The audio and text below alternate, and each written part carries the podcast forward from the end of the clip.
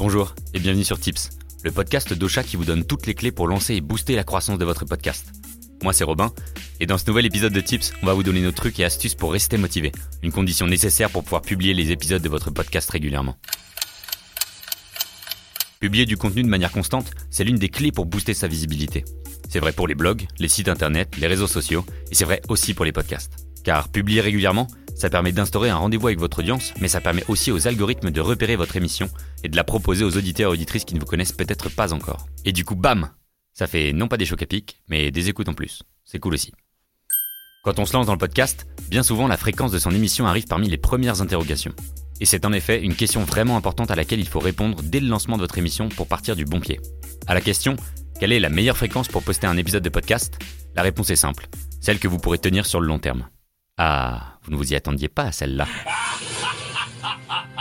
Plutôt que de vous interroger sur la fréquence moyenne des autres podcasteurs et podcasteuses, commencez par vous interroger sur ce que vous êtes capable de faire. Une grande partie des podcasts deviennent inactifs dans les 90 premiers jours de leur existence. Il y a à cela plusieurs explications bien sûr, mais bien souvent, c'est dû à une perte de motivation. Pour éviter que ça ne vous arrive, la première chose à faire avant même de lancer votre podcast, c'est de lister une dizaine, voire une vingtaine de sujets que vous pourrez aborder dans votre émission.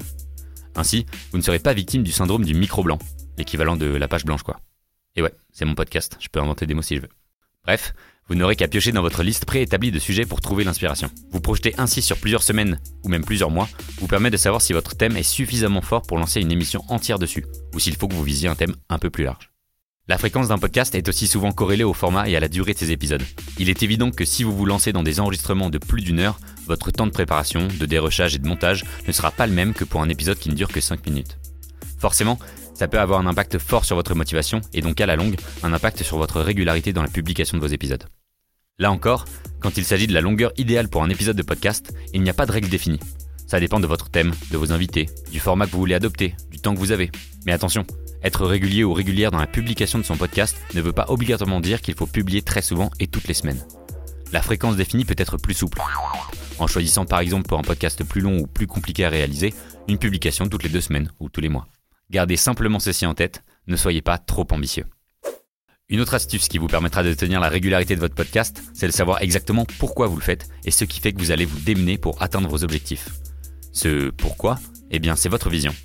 C'est ce qui vous permet de savoir jusqu'où vous souhaitez emmener votre projet et comment faire pour pulvériser tous les obstacles qui se dresseront sur votre chemin, y compris ce manque de motivation qui vous menace parfois. Pour trouver cette vision, vous devez simplement vous demander ce que votre podcast apporte à votre audience. Que vient-elle chercher en écoutant vos épisodes? Pourquoi est-ce qu'elle doit écouter votre podcast et non celui des autres? En quoi est-il vraiment différent? Alors bien sûr, une vision, ça se travaille sur le long terme. C'est un but, un objectif à atteindre.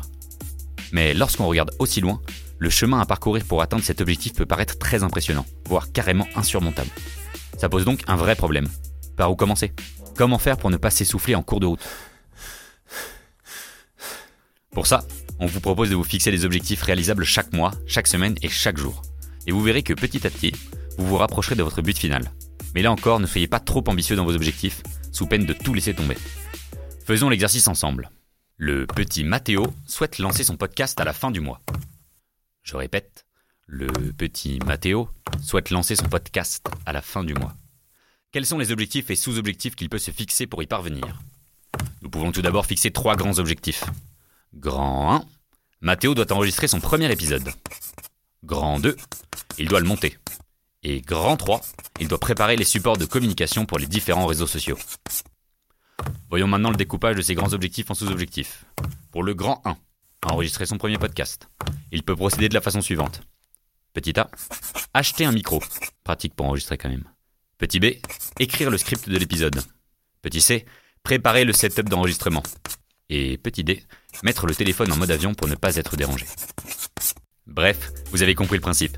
Vous devez vous fixer des petits objectifs réalisables pour avancer lentement mais sûrement.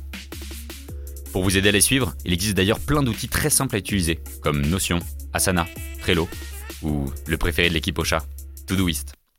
Pour gagner encore plus en motivation, on vous encourage à suivre l'évolution de votre podcast en analysant vos statistiques, Mesurer ainsi le succès de votre émission vous boostera pour la suite et vous aidera à être régulier dans la publication de vos épisodes.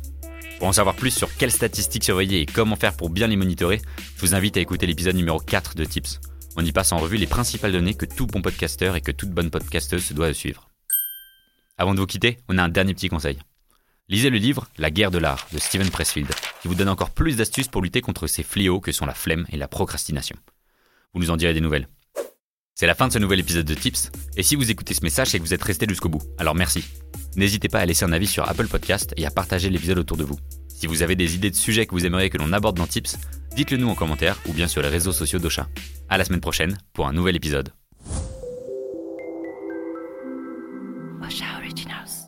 Cette émission vous a été proposée par Ocha, la première plateforme française d'hébergement et de marketing de podcasts.